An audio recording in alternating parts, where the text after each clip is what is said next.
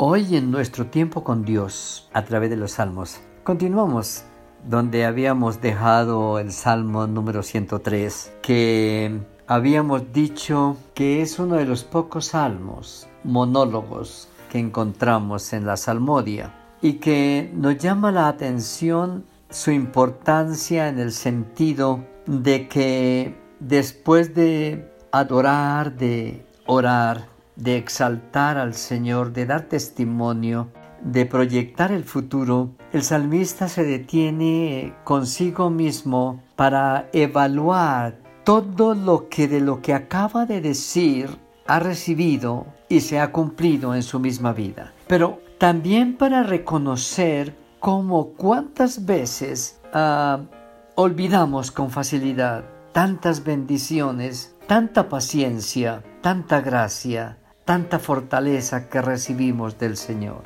Y terminábamos en la oportunidad anterior diciendo que ah, no te olvides de ninguno de sus beneficios. Y cuando empezamos a mirar qué clase de beneficios está enumerando el salmista, ¿no has notado que uno de los más grandes beneficios que has recibido es que es un Dios que sana, un Dios que bendice, un Dios que perdona. No solamente nos perdonó nuestros pecados de eternidad, es decir, cuando vinimos a Él, fuimos perdonados, recibimos la salvación, fuimos sellados con su Espíritu Santo y fuimos incluidos en la familia de Dios. Ese pecado ha sido perdonado en Cristo por siempre. Pero nos pone de presente que aún como hijos de Dios seguimos pecando.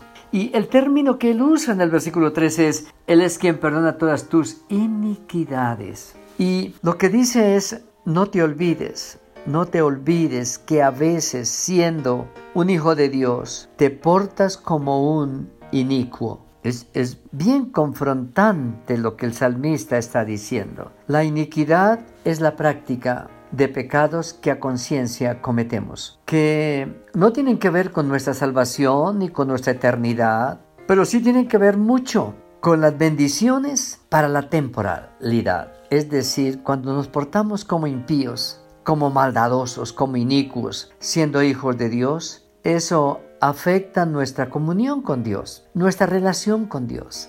Eso nos avergüenza, eso nos entristece, eso nos incomoda y muchas veces detiene las bendiciones que son nuestras. Eh, nos enfría en el orar, en el meditar en la palabra, en el servir ministerialmente al Señor. Y hasta que no subsanemos, hasta que no arreglemos esos comportamientos para volver a recuperar la relación, lo que se rompe la relación, la comunión con el Señor, y eso no es elegante, no trae bendición, sino que trae dificultades y luchas. Por eso Él dice, no olvide eso, para que al tener conciencia, pues tengas claridad de cómo debes portar. ¿Cuántas circunstancias de salud?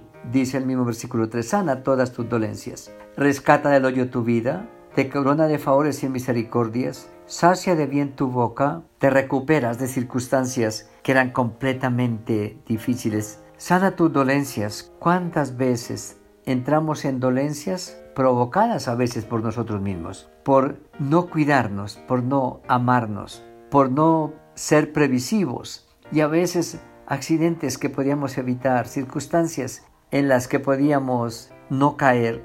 Caemos, pero esas dolencias el Señor las quita. Ah, y a veces cirugías serias, versículo 4, bendiciones inesperadas, sorpresas, nos sorprende con un espacio nuevo de trabajo o de estudio y como que se queda en el archivo y no recordamos, por lo tanto dice, no olvides, no olvides, no olvides ninguno de los beneficios. ¿Qué otros beneficios? Circunstancias de postración, pero que somos rejuvenecidos, levantados, animados, fortalecidos. Versículo 5. Luego habla de situaciones a veces en que caemos en la injusticia de los demás, en que pasamos por cosas que nos hacen, en las que nosotros teníamos razón y que nos duelen que nos traten así. Pero Él dice, no hagan justicia a ustedes. Versículo 6. Hace justicia y derecho a cualquiera que es violentado injustamente. Porque las normas de la justicia Dios las dejó claras cuando a través de Moisés nos dio sus mandamientos, versículo 7. Él nos dijo cómo comportarnos y si nos estamos comportando bien